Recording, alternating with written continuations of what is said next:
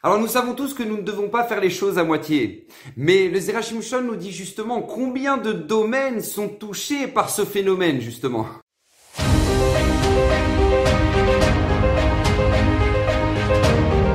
Alors Bezrat Hashem, le Zerachimshon de cette semaine est dédié pour l'élévation de l'âme de Beila Michel Bat El Hanan. Et j'aimerais justement aborder avec vous un sujet extraordinaire qui peut complètement transformer ce qu'on appelle notre vécu dans notre vie. Pourquoi? Parce que il arrive à tout le monde de faire des erreurs. Il arrive à tout le monde de tomber. Nous dit Michelet, Shlomo Ameler nous dit Shevai Paul Tzadik Vakam, cette fois le Tzadik tombe et il se relève. Ça arrive à tout le monde de tomber. Mais la question c'est qu'est-ce qu'on en fait? Parce que vous savez bien souvent les gens abordent le phénomène de ce qu'on appelle la tchouva, comme ça explique le Zerachim dans le fait que bah, bah voilà, euh, je suis tombé dans telle ou telle euh, faute, dans telle et telle erreur, et puis voilà, bon bah là maintenant j'arrête, j'arrête de faire ça. D'accord? Avant je faisais pas Shabbat, et maintenant je fais Shabbat. Avant je mangeais pas kasher. Maintenant Baruch Hashem, j'ai arrêté de pas manger kasher. Avant je sortais en boîte de nuit, et maintenant j'ai arrêté. Mais nous dit le Zerachim Shon, il faut comprendre que dans nos épreuves et dans nos chutes, il y a un message. Et c'est extraordinaire. Parce que bien souvent, les gens font abstraction de ce message-là. Ils se disent, bon bah voilà, je suis tombé, bon bah maintenant j'arrête. Mais non, ça suffit pas. C'est qu'il y a un message derrière ça, parce qu'il y a une raison pour laquelle maintenant, toi, tu es tombé spécifiquement là-dedans. Tu te poses pas la question comment se fait-il qu'il y a des gens qui font Shabbat depuis qu'ils sont petits? Et toi, justement, toi, tu as une épreuve sur Shabbat. Tu te poses pas la question comment se fait-il qu'il y a des gens qui mangent cachère depuis qu'ils sont jeunes, et toi, toi, c'est difficile pour toi justement la cache-route. Pourquoi? Pourquoi toi, tu as un Yetzerara justement là-dessus? Pourquoi tu as des tentations justement là-dessus? Pourquoi il y en a pour qui maintenant, eh ben, ils sortiront jamais en boîte de nuit, et toi, pour toi, c'est tellement dur et, tu vas deux, trois fois par semaine? Qu'est-ce qui se passe? Comment comment c'est possible? Parce qu'écoutez bien, dans nos chutes, il y a un message. Si le Satan justement nous attaque dans ce domaine, c'est parce que on a une réparation ou une mission à réaliser justement dans ce domaine. Et c'est pour ça que nous dit les Shon, on ne doit pas s'arrêter à faire les choses à moitié. Parce que se dire, bon bah avant j'aimais les boîtes de nuit, maintenant j'arrête, ou avant je faisais pas Shabbat, et ben maintenant je fais Shabbat, ça suffit pas. Ça ne suffit pas. Ça, c'est faire le travail à moitié. C'est que si le Satan dans ta vie t'a fait chuter dans ce domaine-là, c'est justement parce que ton âme a une réparation, a une mission à réaliser particulièrement dans ce domaine-là. Il y a un message là-dedans. Parce que si justement il a tapé là-dedans, c'est justement parce que là-dedans il y a une mission particulière à réaliser. Et justement, nous dit Zerachim ne pas faire les choses à moitié. Ne pas faire les choses à moitié. Vous savez, je vous raconte une petite anecdote qui s'est passée à la yeshiva. Je me souviens, Rav Kaplan, le mashgar de la Yeshivat Keter Shlomo, D'ailleurs, c'est le gala de Keter Shlomo dans pas longtemps, ici à Paris. Je vous conseille tous de, venir à cet événement incroyable. Euh, le, Rav Kaplan, quand j'étais à la Yeshiva, il y avait un, garçon qui était euh, qui était justement dans le bêta midrash, qui était en train de rigoler avec avec son copain. Et puis son copain l'avait un peu provoqué, donc lui, il allait prendre il allait prendre la Gemara comme ça et lui dire ah, tiens, je te donnais un coup de de Baba Batra. C'était Baba Batra à l'époque, je pense qu'on étudiait, si je me trompe pas. C'est Baba Batra et genre c'est une grosse Gemara. Il dit tu vois, je te donnais un coup de et là, Rav Kaplan a vu ça, il était à l'autre côté du bêta midrash. Il a dit mais qu'est-ce que tu fais? Qu'est-ce que tu fais? Il a vu le garçon soulever la Gemara pour même si c'était en rigolant, pour, pour frapper son, son copain. Il a dit, viens ici tout de suite. Il l'a fait asseoir à côté de lui. Et il lui a expliqué pendant de longues minutes la grandeur et l'importance d'une Gemara. Que si le clan Israël, il existe encore aujourd'hui, c'est pas parce qu'on mange les boulettes de Tata Mimi, ou parce que on met des jeans diesel, ou parce que, non, ça n'a rien à voir. Si on existe encore à l'heure d'aujourd'hui, c'est parce qu'on est éternel. Et si on est éternel, c'est parce qu'on s'est accroché à notre Torah qui est éternelle. Et notre Torah, c'est notre Gemara. Comment tu peux prendre cette Gemara là, même si pour jouer, mais même si pour, pour t'amuser, mais faire comme si tu vas frapper un autre juif avec? C'est pas possible. Mais le Rav Kaplan ne s'est pas arrêté à ça. Il s'est pas arrêté juste pour lui dire, eh ben voilà, faut, faut pas que ça se reproduise et arrête de faire ça. Il lui a dit, parce que maintenant tu as fait ça, tu dois faire tchouva. Écoutez bien, il lui a fait comprendre que la tchouva, c'était pas juste de s'arrêter. C'est qu'il lui a dit à partir, désormais, à partir de maintenant dans ta vie, dès que tu verras un sidour qui est mal placé, qui est sur le bord d'une table euh, presque à tomber, ou un sidour qui est à l'envers, ou une Gemara euh, qui est laissée grande ouverte et qu'il n'y a personne qui l'étudie, eh ben toi, tu vas devoir t'occuper des cavotes des Sfarim. Tu vas devoir arranger les, livres où est-ce qu'ils se trouvent. Tu vas devoir maintenant remettre les livres à l'endroit. Tu vas devoir fermer les livres qui sont laissés ouverts. Parce que tu dois faire tchouva sur la chose que tu viens de transgresser là maintenant. Et ici, en fait, le Rav Kaplan lui a donné une très très grande leçon de vie. Il lui a dit, regarde, ne t'arrête pas à ne pas reproduire ce que tu as fait c'est que si toi tu as une facilité à faire ça justement avec cette Gemara là, c'est que l'importance des livres n'est pas suffisante chez toi. Tu dois justement créer cette importance chez toi. Comment À partir de maintenant, tu vas donner particulièrement et plus que tout le monde une, un respect aux livres. Eh ben, c'est exactement ce qui est attendu de nous. Comme ça nous dit les Shon. Le Shon nous dit pourquoi maintenant, comme ça il ramène euh, dans, dans, dans, son livre, pourquoi euh, le Midrash nous rapporte que faire des espédim, des oraisons funèbres sur les tzadikim qui nous ont quittés, ça rachète la faute de la génération. Comme ça demande le, le Shon. Pourquoi ça, en quoi ça rachète la faute de la génération? Il dit parce que qu'on le veuille ou non, la génération a fait une faute lorsque le tzadik était vivant. C'est que la génération ne l'a pas honoré comme il le fallait. La génération ne l'a pas honoré comme il le fallait.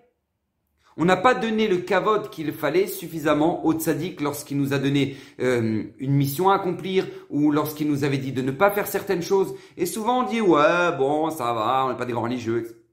Et donc c'est par le fait qu'une fois que Saneshama a quitté ce monde et que maintenant nous on l'honore à travers des spédimes, des horizons funèbres, à travers ça on rachète la faute de la génération. On rachète la faute de ce que l'on n'a pas fait quand il était vivant. Ça suffit pas de regretter. Il faut maintenant l'honorer. Et combien ça c'est important? Parce que c'est une leçon de vie dans toute notre vie. Ça suffit pas de se dire ah bah maintenant j'ai arrêté les boîtes de nuit. Ouais avant je, bah j'y allais tout le temps. Maintenant j'ai arrêté. Non, parce que si Akadosh Baruch t'as mis tellement d'énergie, t'as donné tellement d'énergie toi, plus qu'aux autres, parce que tu vois bien que t'allais plus que les autres là-bas. Eh ben c'est parce que justement cette énergie là tu devais la canaliser dans quelque chose. Donc ça suffit pas de dire ah ben non moi j'ai arrêté. Pose-toi la question, pourquoi Kadosh Baruch t'a mis tellement d'énergie? C'est peut-être parce que justement, toi, tu as la capacité de faire des choses incroyables pendant la nuit. Alors je sais pas moi, va aider des gens dans les hôpitaux qui sont malades ou justement euh, étudie euh, toute la nuit parce que c'est on sait que l'étude de la nuit, elle rachète particulièrement certaines avérotes que comme par exemple le carrette, d'accord, les, fautes de transgression qui amènent que maintenant euh, l'aneshama est retranchée, etc., etc. Donc justement, utilise cette énergie-là. Ne te dis pas juste ah bah je m'arrête. Non non, utilise maintenant ça pour faire le bien. Parce que c'est pas pour rien que le Satan a tapé juste là-dedans. Pour toi plus que pour les autres. Il y a une raison particulière. Pourquoi maintenant toi la cache-route avait particulièrement une faiblesse là-dedans? Pourquoi? Et que l'autre ça lui fait rien? C'est parce que justement peut-être que ta Neshama devait réparer quelque chose au niveau de la cache-route et qu'elle est retombée et que justement toi tu dois être particulièrement vigilant et plus que les autres sur ce qui rentre dans ta bouche. Et ça, tout ce qu'on avait, tout notre vécu en fait doit nous servir pour mieux nous connaître. Et comme ça nous dit le Gaon de Vina et en fait le aussi, c'est que on doit utiliser notre passé pour justement mieux se connaître. Le Gaon de Vina nous dit, vous savez, il y a, avant il y avait les prophètes. Tu pouvais aller voir les prophètes et lui il te scannait, tu disais bah voilà, toi t'es venu réparer ça, toi t'es venu faire ça, toi t'es venu faire ça. Il dit le Gaon, mais maintenant on n'a on pas les les les Nevim, on n'a pas les prophètes pour nous dire. On n'a plus le Harizal, par exemple, qui pouvait nous scanner, nous dire, toi, t'es venu réparer telle chose. Alors comment on peut savoir? Nous dit le Gaon de Vina, on doit se servir des chutes qu'on a eues dans notre vie. Parce que si le Satan nous attaque dans un domaine, c'est justement ça qu'on est venu réparer. Si maintenant toi tu as particulièrement beaucoup de mal à surveiller tes yeux et ce que tu regardes, c'est justement parce que le Satan sait que c'est ça que tu es venu réparer. Combien tu dois faire attention? Vous savez, il donne un exemple extraordinaire, le Zerachim Shon. C'est l'image d'un sofer. Vous savez, un sofer, il écrit le Sefer Torah.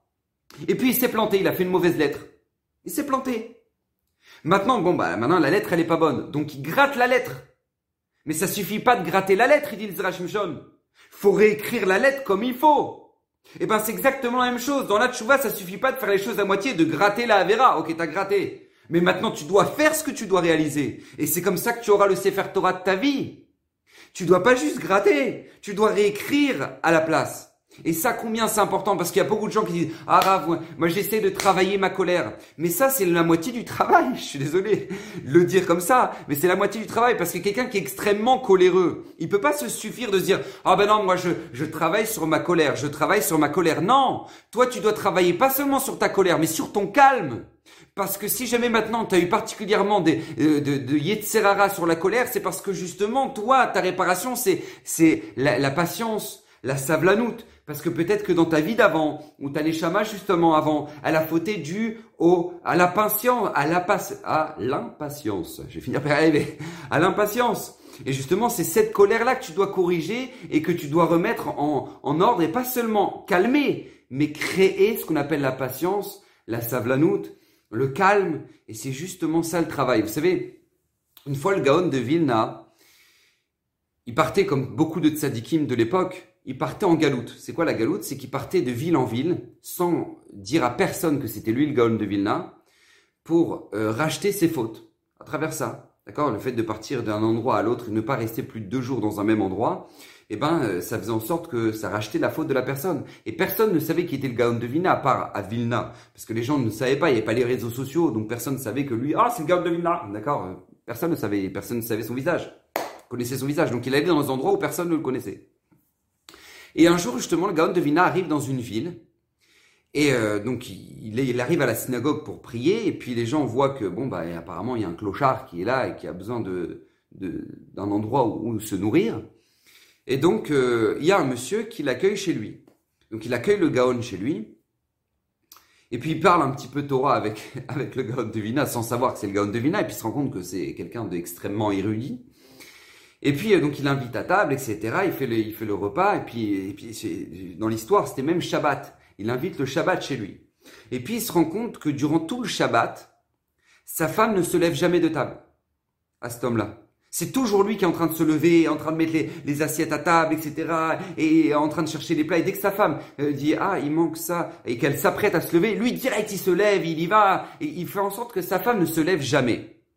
Et le Gaon, il comprend que c'est un comportement qui est pas normal a priori, parce que bien souvent c'est la femme qui, dirige le repas, qui, qui, qui fait en sorte qu'il y ait les choses à table, qui, qui a le souci de ait chaque chose. Et là, c'était l'inverse, c'est-à-dire que c'était lui qui se souciait de chaque chose. Il était tout le temps en train de se lever, se, se, se rasseoir, se lever, ramener tout ce qu'il fallait, etc. Dire, dire, euh, euh, en plus c'était quelqu'un de très, très aisé, de dire aux bonnes, oui, ça, faites ça, faites ça pour ma femme, etc. Donc il honorait sa femme de manière anormale en fait entre guillemets. Et là, le Gaon de euh, s'en aperçoit et, lui dit, lui dit, c'est incroyable comment tu honores ta femme, c'est euh, c'est beau à voir, quoi. Il y, a une raison particulière. Et, et en fait, là, à ce moment-là, cet homme-là lui raconte son histoire. Il lui dit, moi, j'étais Bacho et Yeshiva. Et, et Baruch Hashem, j'arrive sur le, à l'âge du mariage, et puis on me présente une fille. Euh, et cette fille-là, c'était une fille d'un noble du village. Et on me l'a présenté justement parce que ce noble-là en question était un homme qui euh, avait suffisamment de capacité financière pour pouvoir justement gérer euh, mon mariage de, bah, de cette fille-là avec, euh, avec moi. C'est-à-dire qu'on allait, on allait pouvoir vivre pendant pas mal d'années où je pourrais étudier sans aucun, aucun problème parce que le beau-père est très très riche. Ok. Et puis donc bah, bah au Hachem, je me fiance avec cette fille-là. Et en fait, passe quelques mois avant le, avant le mariage, et en fait, euh, le beau-père en question euh, perd tout son argent. D'accord? Faillite complète, il perd tout. Et là, à ce moment-là, qu'est-ce qui se passe? Moi, je viens à la question, est-ce que maintenant je continue à me rester marié? Enfin, euh, est-ce que j'aboutis à un mariage avec cette fille-là ou pas? Parce que là, ça change complètement les conditions du mariage. Moi, je voulais étudier. Et là, maintenant, le beau-père ne pourra même plus l'assumer. Je vais devoir aller travailler, etc. Donc, donc euh, on me pose la question est-ce que maintenant je veux rester euh, euh, sur ma position de me marier avec cette fille-là? Et, moi je décide de non. Je décide que non, je je veux pas rester marié avec cette fille-là. Pourquoi? Parce que moi j'avais une raison mon mariage, je voulais une, maison de Torah, construire tout, toute ma Torah, etc. après le mariage. Et là maintenant, j'en serais, ce serait impossible. Donc, donc clairement, j'annule le fiançailles. J'annule le fiançailles. Et quelques mois plus tard, il commence à se développer chez moi une maladie, une maladie horrible, une maladie cutanée. Je commence à sentir très mauvais, des odeurs euh, ignobles. Euh, et, et, mon père essaie de m'emmener de médecin en médecin, spécialiste en spécialiste. A rien à faire, personne n'est capable de comprendre ce qui m'arrive. Et, euh, et, à la fin, j'ai tellement honte que je finis par quitter l'endroit dans lequel j'habitais et je, je vais, je, je, commence à errer. Je me dis peut-être que maintenant j'ai fait une avéra très grave, donc donc je vais faire une galoute Donc, lui-même raconte qu'il est parti d'endroit en endroit en se disant peut-être que voilà, je, je, je sais pas, j'ai une, une avéra à, racheter et peut-être que je vais la racheter en partant en galoute et, à travers ça, ça va ramener la guérison. Et puis je vais de village en village, de ville en ville, et puis rien ne fait, je continue à avoir cette odeur là horrible, féconde sur moi, j'ai honte et, c'est horrible. C'était horrible. Jusqu'au jour où j'arrive dans une communauté, et puis là-bas, il y a une dame qui a pitié de moi, et elle se dit, mais ce garçon-là, il est merveilleux, c'est dommage, c'est vrai, il a une maladie, il sent mauvais, mais peut-être je vais... On va, on va essayer d'arranger un chidour avec une fille qui a le même problème que lui, j'ai pas... On va essayer de trouver ça, quoi. Et donc, du coup, elle commence à chercher une fille qui pourrait me correspondre. Et elle dit un jour, elle m'annonce, elle dit, bah, au Hachem, j'ai une fille pour toi. J'ai une fille pour toi. Une fille qui te correspond. Vous allez pouvoir vivre ensemble. Elle dit, mais moi, je suis très malade. Et comme ça, il explique à la, à la, à la dame. Elle dit, oui, mais elle aussi. Donc, comme ça, vous allez pouvoir et donc j'arrive au moment du Shidour et puis moi j'étais très angoissé parce que déjà j'avais beaucoup de mal à me supporter moi-même alors. Et j'arrive au moment du Shidour et en fait au moment où je rentre dans la pièce pour faire le Shidour avec cette fille-là, je me rends compte qu'en fait la fille qui est en face de moi, c'était ma fiancée de laquelle j'ai annulé le mariage, qui elle aussi était malade. Et là au moment où je me rends compte de ça, je me mets à pleurer. Et je comprends qu'en fait, Akadosh Borou me punit, m'a puni parce que j'ai annulé ses fiançailles là avec cette fille-là. Et qu'Akadosh Borou m'a fait passer toute cette, toute cette capara là, toute cette souffrance là, pour en fait finir par m'obliger à, me marier avec cette fille-là. Et c'était probablement la plus grande leçon de vie. Et juste après, Baou Hashem, j'ai guéri, elle a guéri, et on s'est marié, et on a compris le message. Et le Gaon lui dit, ok, d'accord, mais quel rapport avec le fait que tu la serves comme ça? Et là, écoutez bien ce que lui dit ce monsieur. Il dit au Gaon de moi j'ai compris pourquoi j'ai souffert de cette maladie. Parce que moi je me suis mal comporté. Parce que moi annulé le fiançailles avec cette fille-là. Mais elle, pourquoi elle a souffert autant? Pourquoi elle a souffert autant? Elle, ça lui revenait pas? C'est moi qui l'ai fait souffrir. Mais en plus de ça, pour finir par se marier avec moi, elle aussi, elle a été touchée par une maladie en attendant. Alors j'ai tellement peur dans le Olam de, de devoir payer pour l'avoir fait souffrir et pour avoir entraîné cette souffrance-là chez elle.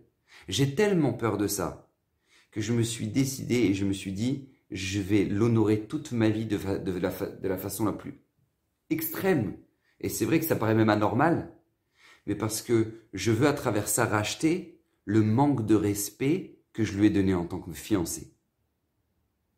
Et pourquoi je vous raconte cette histoire? Parce que c'est exactement ça. C'est la tchouva, c'est pas juste de s'éloigner du, mauvais comportement qu'on a eu, mais c'est que si Hachem, si le Satan nous a fait tomber justement dans euh, cette erreur là, dans cette faute là, c'est parce que justement on avait quelque chose à réparer. Et lui, ce garçon l'avait compris. C'était pas juste qu'il fallait, bah voilà, j'ai compris le message, il faut que je me fiance avec elle. Non, c'est que maintenant tu as un respect particulier à lui donner tu un respect particulier à lui donner, parce que c'est de ta faute. Et ça, c'est une leçon de vie dans tous les domaines. Que ce soit nous envers Hachem, dans la cacherou, dans le Shabbat, mais aussi dans nous, dans Ben Adam Lechavero, à travers la colère, à travers euh, la misquenerie, à travers quelqu'un quelqu'un qui, qui, qui, qui est radin. Le, nous dit le Rambam, quelqu'un qui veut faire tchouva sur sa radinerie, ça suffit pas qu'il donne. Il doit donner plus que les autres. Il doit donner plus que les autres. Parce qu'il est radin. Et parce que si, si le Satan l'attaque justement sur sa radinerie, c'est parce qu'il a un problème. Et justement, il doit, il doit réparer ça. Donc Bezrat Hashem qu'on puisse tous le faire et qu'on puisse comprendre ce message extraordinaire que nous dévoile le Zerachim Shon, que dans notre vie, on ne doit pas juste s'arrêter sur nos épreuves, sur nos chutes, sur nos avérotes et faire tchouva, mais la tchouva va en deux temps. Ne pas faire le travail à moitié, c'est tout d'abord s'éloigner de la faute et surtout construire. Surumera, Ve'asetov. Éloigne-toi du mal, ça c'est la première étape. Mais ne te suffit pas de ça. Asetov, construis justement.